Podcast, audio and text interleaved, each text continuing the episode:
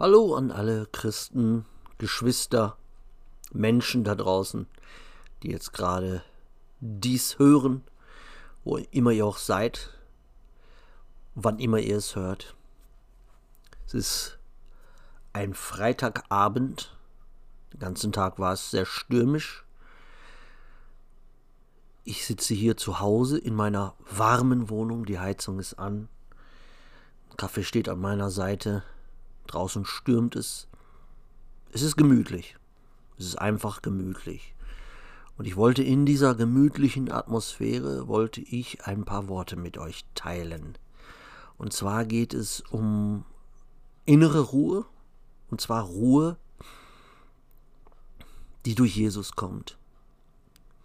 Und mir ist aufgefallen, dass ganz viele Christen in einer Unruhe stecken, in einer richtigen Panik sogar. Und das sollte und darf nicht sein. Je mehr Unruhe ihr in euch habt, desto weniger voll ist euer Becher mit Jesus, desto schwächer ist euer Glaube, desto schwächer ist euer Vertrauen in Gott. Das möchte ich ein bisschen erläutern. Und da gibt es auch etliche Bibelstellen zu, dass Angst uns als Christen überhaupt nicht weit bringt. Oder mangelndes Vertrauen. Ähnliche Sache. Bestes Beispiel, wie man drauf sein sollte, wenn man wirklich mit Gott geht, ist wohl die Geschichte um David gegen Goliath. Goliath war ein Nephilim, ein Riese, der blasphemisch das israelitische Volk herausforderte, dort stand und ganz laut danach schrie, ihm einen Krieger entgegenzustellen aus den Reihen der Israeliten. Und sie standen da, versteckten sich vor dem riesigen Goliath, ein Krieger mit einem riesigen Schwert, Speer, was auch immer. Und keiner traute sich natürlich. Und dann kam der Jüngling David er war eher ein zarter, junger Mann, nicht der größte, nicht der stärkste, aber er war ein spiritueller Krieger in Gott. Sein Glaube war unbeschreiblich groß. Ja, und als er das hörte, ging er hin. Und seine Familie und auch seine, seine Stammesbrüder, kann man schon fast sagen, die sagten, hör auf, was willst du denn? Was hast du denn jetzt vor? Aber David ließ sich nicht beirren. Sie wollten ihm eine Rüstung geben, ein Schwert, ein Schild, und David merkte, dass all das nur Ballast war. Und das ist symbolisch für Regeln, religiöse Regeln, die uns religiöse Menschen auferlegen wollen, zum Beispiel Gesetze des alten Bundes, von denen uns Jesus befreit hat. Oder was auch damit gemeint sind, sind physische Dinge, physische Dinge, die nur behindern. Und das brauchte David nicht. Er war spirituell, im Geiste komplett mit Gott vereint. Und er legte alles ab, die Rüstung lehnte er ab. Und alles, was er hatte, war eine Steinschleuder und fünf Steine. Und damit forderte er den Goliath heraus, und er sagte ihm ganz genau, was er mit ihm machen wird. Gleich werde ich dich niederstrecken, und dann werde ich dir den, mit deinem Schwert den Kopf abschneiden. Und genau so geschah es auch. Und das ist Glaube, das ist echter Glaube. So müssen wir vorangehen. Denn im Spirituellen wird uns der Satan immer wieder einen Goliath vorsetzen. Und es gibt andere Beispiele, zum Beispiel als Jesus auf dem Wasser wanderte und Petrus wollte auch wandern. Erst hatten sie Angst, die Jünger, dachten, es wäre ein Geist. Und dann sagte Jesus zum Petrus, komm zu mir. Und Petrus wanderte auch auf dem Wasser, bis der Sturm kam. Sprich, bis die ersten Hürden in unserem Leben als Christ kommen.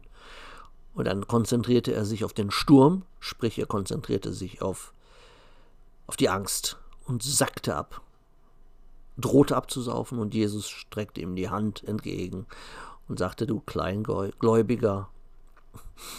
Genauso ist es. Und genauso ist es, wenn wir uns zu sehr mit der Welt beschäftigen. Es ist wie eine Wippe. Es ist wie eine Wippe. Wo sitzen wir? Wo sitzen wir? Wir sitzen auf der Wippe und unser Gegenüber ist quasi, der sollte ausgeglichen sein, sollte ein Ausgleich sein. Und die Welt sollte nie unseren Glauben überwiegen. Das heißt, wir sollten uns nicht mehr mit der Welt beschäftigen als mit unserem Glauben.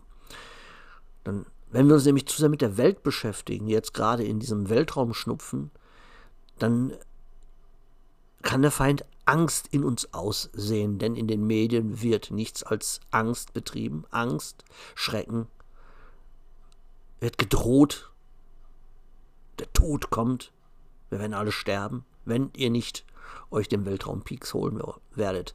Das ist ein MK-Ultra-Programm. Das Böse weiß genau, wie Angst funktioniert, wie Angst die Menschen lähmt. Und ja, und was daraus resultiert, das haben wir jetzt in den zwei Jahren gesehen. Die Menschen würden alles machen, nur aus diesem fiktiven Schnupfen rauszukommen. Und es ging nie um einen Schnupfen, sondern es ging um eine Diktatur. Das haben die Menschen aber nicht kapiert, weil die Angst sie blind gemacht hat. Angst lähmt nicht nur, sondern Angst macht auch blind.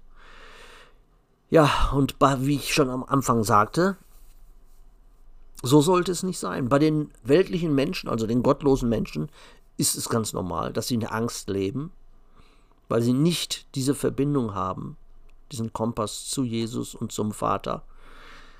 Sie bauen ihr Fundament auf Weltliches auf, es ist ein Kartenhaus, es ist eine Sackgasse, Karriere, Familie, Geld, Urlaub, eine Illusion von Sicherheit. Ich habe mir etwas aufgebaut. Ja, und in vielen Situationen fällt dieses, oder bei vielen Menschen fällt dieses Kartenhaus irgendwann zusammen. Und dann erkennen sie es, dass sie eine Illusion unterlagen, dass sie etwas auf Sand aufgebaut haben. Ja, und einige finden dann zu Gott, andere verfallen in Depressionen, verfallen in permanenten Ängsten, chronischen Ängsten und dann kann es zu psychischen Krankheiten kommen.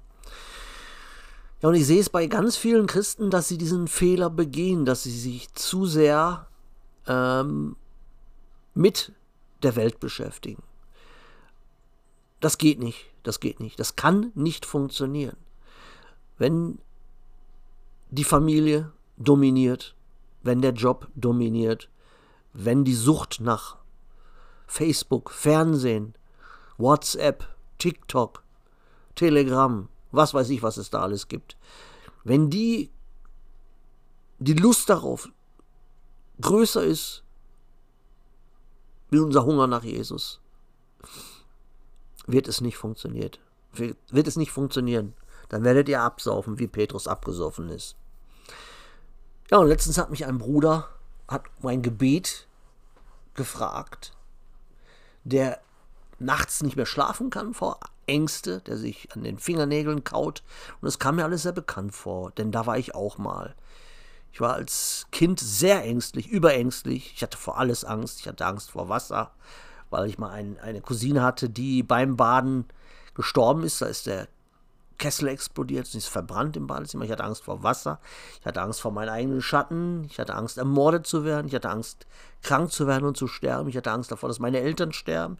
Ich hatte Angst davor, dass meine Geschwister sterben. Ich hatte Angst, dass meine Eltern mich abgeben könnten. Angst, Angst, Angst. Und das hat mich gelähmt und ich war ein Kind, ein sehr trauriges Kind, ein Kind, welches sehr früh unter Depression litt. Und es war irgendwann war es so weit, dass ich nachts im Bett lag. Das fing so an mit 25, im Alter von 25. Ich lag im Bett und hatte plötzlich Atemnot, weil ich dachte, ähm, ich höre auf zu atmen. Und das kommt vom Feind. Das kommt vom Feind. Ich lag im Bett und dachte, wenn ich jetzt, wenn ich jetzt schlafe, höre ich auf zu atmen obwohl ich genau wissen sollte, dass wir automatisch atmen, auch im Schlaf. Das funktioniert automatisch wie unser Herzschlag. Aber ich lag wirklich im Bett und hatte Panik, dass ich aufhöre zu atmen. Und immer kurz bevor ich eingeschlafen bin, dachte ich, oh, jetzt hast du aufgehört zu atmen. Das kommt vom Teufel.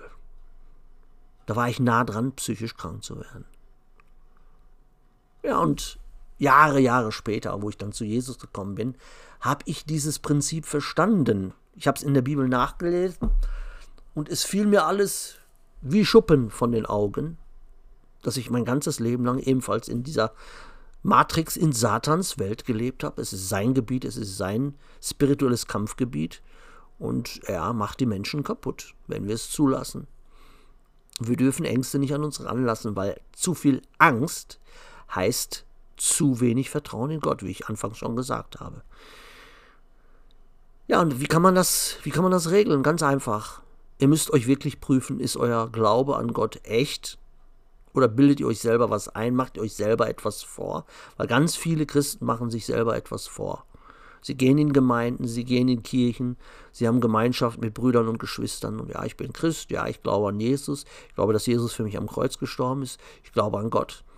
Dann gehen sie nach Hause und weinen und haben Angst dass irgendjemand ihre Kinder umbringen könnte, dass einer ihrer Kinder Krebs kriegt, dass einer ihrer Kinder stirbt, dass ihre Eltern sterben, dass sie sterben, dass der Partner stirbt und sie liegen zitternd im Bett, schweißgebadet.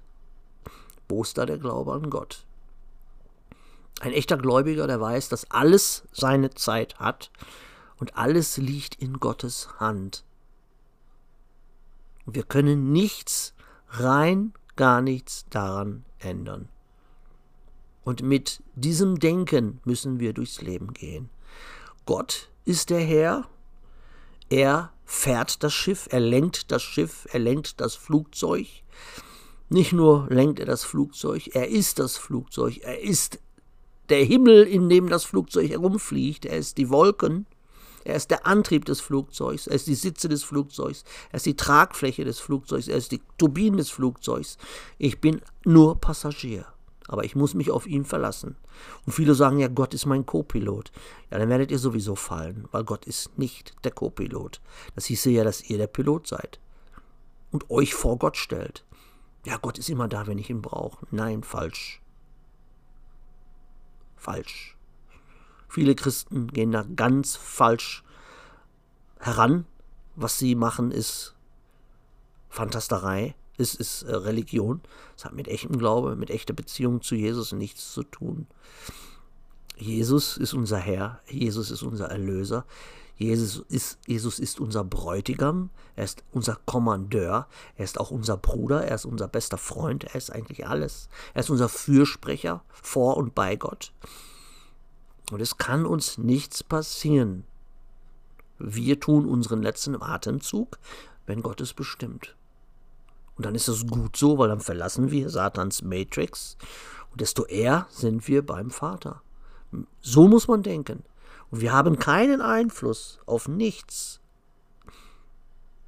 Gedanken, die uns Angst einreden, loslassen. Es sind nicht unsere Gedanken. Macht euch nicht verrückt mit Gedanken, Versucht auch nicht eure eigenen Gedanken zu interpretieren. Viele machen das stille Gebet und sagen, ja Konrad, ich habe es kapiert, ich habe das stille Gebet gemacht. Ja, ich habe jetzt die Gedanken gesehen und habe äh, ich habe die Gedanken so und so verstanden und ich habe gemerkt, dass die Gedanken dies und das bedeuten. Nein, nicht interpretieren. Dann hat euch der Satan auch wieder. Sondern einfach nur beobachten. Es ist genauso, ihr müsst euch das so vorstellen, wie das stille Gebet funktioniert wie ihr in Jesus zur Ruhe kommt. Ihr müsst euch das so vorstellen, ihr steht irgendwo auf einem Platz und es sind tausend Leute um euch herum und ihr seid in der Mitte eingekesselt. Und alle tausend Leute schreien euch zur gleichen Zeit an und zeigen mit dem Finger auf euch. Manche lachen, manche schreien, sie verurteilen euch. Und ihr steht in der Mitte und seht das. Aber ihr seid nicht davon betroffen, weil ihr es einfach nur beobachtet. Ihr beurteilt es nicht, ihr verurteilt es nicht. Ihr schaut nicht, aha, der zeigt mit dem Finger, aha, der macht dies, sondern ihr beobachtet einfach nur. Und in dem Moment, wo ihr es beobachtet, lasst es fallen. Ihr lasst es vorbeiziehen wie ein Flugzeug oder wie ein Vogel, der über euch vorbeifliegt, ohne irgendetwas zu beurteilen. Und er beurteilt es nicht mal als böse oder als gut oder der zeigt auf mich, der hasst mich, obwohl er, er dürfte mich nicht hassen. Nichts davon. Einfach nur beobachten. Da ist jemand, der schreit. Mehr nicht. Keine Emotion dabei. Nichts. Weil ihr wisst, dass Gott alles im Griff hat. Und ihr müsst es nicht erklären, ihr müsst es nicht interpretieren. Gott wird es euch offenbaren. Wenn ihr aufhört, selber Gott zu spielen dann wird es euch offenbaren. Und offenbaren, und das geht bei allem im Leben. so muss es bei allem im Leben sein. Einfach nur beobachten, ohne selbst etwas dazu zu tun oder etwas wegzunehmen, rein zu interpretieren, das gleiche beim Bibellesen. Versucht nicht in irgendetwas was hinein zu interpretieren, was ihr mit euren Emotionen, mit euren Gedanken, die nicht mal eure sind, nicht könnt, sondern lasst es euch von Gott offenbaren. Er wird es euch zeigen, wenn ihr endlich loslasst. Dann wird es euch offenbaren. Und ganz viele schreiben mich an oder sprechen mich an und sagen, ja, hier, hier und da, die Bibelstelle verstehe ich so, ich habe sie so verstanden und sie vergleichen es mit Erlebnissen aus ihrem eigenen Leben, sie vergleichen es mit ihrem Erlebnis, mit ihrem Traumata und interpretieren in die Bibelstelle etwas hinein, was sie gerne darin sehen würden. Und das ist falsch. Auch das müssen wir einfach nur beobachten und allenfalls abwarten, bis Gott es euch offenbart. Und wenn es beim ersten Lesen es Gott euch nicht offenbart, dann lest ihr einfach weiter. Nicht verrückt machen, oh, ich muss die Bibelstelle verstehen, weil ich will sie ja demnächst in einer Predigt erklären. Es ist noch nicht die Zeit dafür. Wenn ihr es noch nicht versteht, ist es nicht die Zeit, diese Bibelstelle zu erklären. Ähnlich wie bei der Offenbarung. Ich habe die Videos, die ich über die Offenbarung gemacht habe, rausgenommen, weil ich gemerkt habe, es ist nicht an mir, die Offenbarung zu erklären, weil Gott sie mir nicht offenbart hat. Also ist es auch noch nicht meine Zeit, Video darüber zu machen. Ist ganz logisch. Hat weder was mit Ego noch mit Stolz noch mit sonst was zu tun. Und so müsst ihr vorangehen. Vertrauen in Gott, komplettes Loslassen, Loslassen der Sorgen, Loslassen der Gedanken und euch von Gott erklären lassen, was am Bach ist. Still sein und ihm machen lassen, ihm reden lassen. Seid still und erkennt, dass ich Gott bin, heißt es in der Bibel. Und das ist einer der wichtigsten Sprüche in der Bibel. Und ganz, ganz viele Christen spielen in Wirklichkeit selber Gott. Und sie lesen 30 Jahre die Bibel. Gestern schrieb mich jemand an in meinem Livestream, der sagte, ja, aber ich habe 15 Jahre die Bibel gelesen. Und er verstand nichts. Weil er an die Bibel ranging wie an eine, an eine Doktorarbeit. Das kann nicht funktionieren, das wird nicht funktionieren. Und Gott wird ihm eines zeigen, ein weißes Blatt Papier, nämlich gar nichts. Wir können nichts tun, heißt, heißt es in der Bibel. Ohne ihn können wir rein gar nichts wissen, ohne ihn können wir rein gar nichts machen. Die Traube, die im Staub liegt, wird vertrocknen, mehr nicht. Wir müssen am Weinstock bleiben, das heißt Jesus, und der Weinstock wird gepflegt vom Vater. Wir müssen eine Beziehung pflegen zu Jesus und dem, und dem Vater. Dann wachsen wir.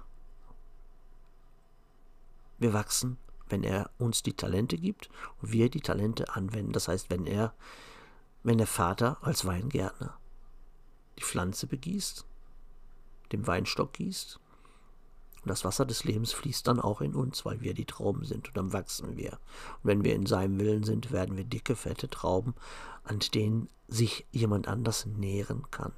Sprich, wir können unsere Talente weitergeben, wir können das bisschen Jesus, was wir in unserem Becher haben, weitergeben. Für den, der noch kein Jesus in seinem Becher hat. Das ist eine ganz einfache, ist eine ganz einfache Logik. Und dafür brauche ich nicht mal die Bibel. Ich sitze hier ohne Bibel. Und mich fragte gestern auch jemand im Livestream, woher weiß ich denn, dass ich von Gott dazu berufen bin? Ganz einfach, weil ich hier sitze und rede ohne Bibel. Und ich kann, wenn mir jemand eine Kamera ins Gesicht hält und sagt, Konrad, rede zwei Stunden von Gott, von Jesus, von der Bibel, dann mache ich das, ohne zu verhaspeln, ohne zu stottern. Und ich werde nicht einfach dann nur rumsülzen. Natürlich gibt es tausend Christen, denen man eine Kamera ins Gesicht halten kann und die werden zwei Stunden irgendwas von der Bibel und von Gott und von Jesus erzählen. Aber wird das Hand und Fuß haben, was sie da reden, oder ist es Gebrabbel? Ich verspreche euch, wenn mir jemand nachts um 4 Uhr einen Eimer Wasser ins Gesicht schüttet und sagt, so Konrad, jetzt erzähl mal was von der Bibel, die Kamera läuft, dann werde ich was von der Bibel erzählen. Und es wird Hand und Fuß haben und es wird dabei etwas sein, was anderen Christen hilft auf ihrem Weg zu Jesus. Und das hat nichts damit zu tun, weil ich so ein toller Hecht bin oder weil ich hier der King bin, King of Gläubig, sondern einfach, weil ich am Weinstock hänge, bleibe. Ich bleibe in ihm, ich gehe mit ihm und er ist mit dem Vater. Er ist mit dem Vater eine Einheit. Und ich bin Teil der Einheit, weil ich ihm glaube.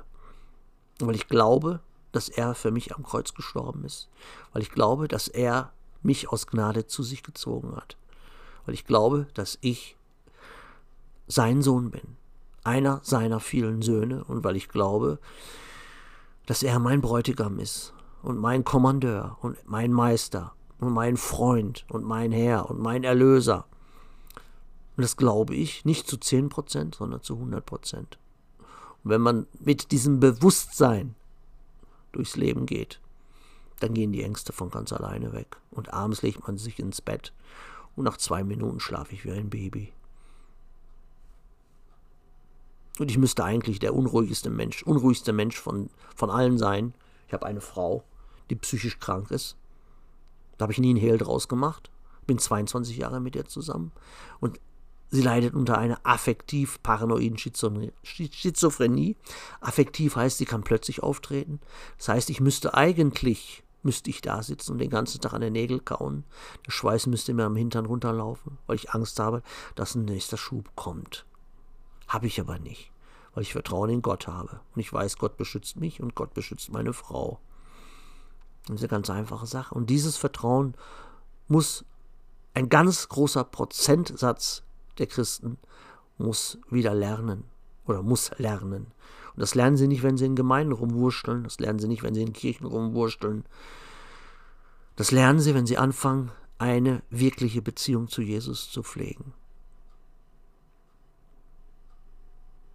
Ich wünsche euch eine schöne Heimfahrt, wenn ihr gerade mit dem Auto unterwegs seid. Ich wünsche euch einen schönen Abend, wenn ihr diese Predigt gerade abends schaut. Ich wünsche euch einen schönen Tag, wenn ihr diese Predigt morgen schaut oder was, was auch immer, wo ihr auch immer seid. Ich wünsche euch ganz viel Erkenntnis von Gott. Eine wunderschöne kommende oder weitere Beziehung mit Jesus, je nachdem, welchem spirituellen Stand ihr seid mit Jesus. Und ich wünsche euch Gottes Segen. Seid und bleibt gesegnet in Jesus Christus mächtigen Namen. Bis bald, macht's gut, ciao.